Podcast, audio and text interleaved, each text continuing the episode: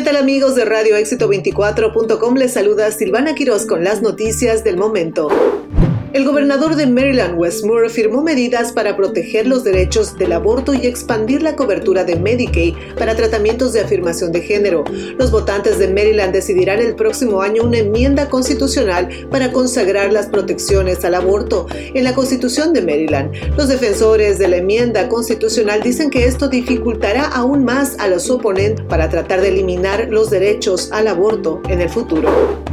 El Departamento de Servicios Humanos del Condado de Arlington, en Virginia, está notando una disminución en la sobredosis de opioides, en parte debido a la capacitación gratuita del Narcan que se ofrece al público. Las sesiones se ofrecen los primeros y terceros miércoles de cada mes y todos los que asisten pueden llevar a casa el medicamento salvavidas sin cargo.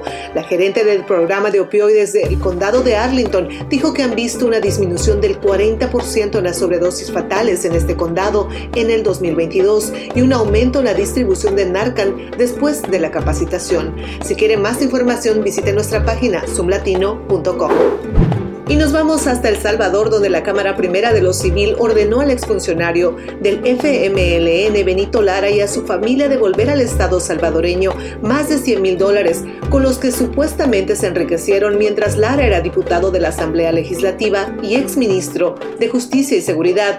La Fiscalía inicialmente pedía la devolución de 200 mil dólares, pero los magistrados decretaron que Lara deberá devolver por lo menos 39 mil dólares, su esposa 2 mil y su hija 68 el fallo se dio en el caso de enriquecimiento ilícito en contra de Lara y su familia.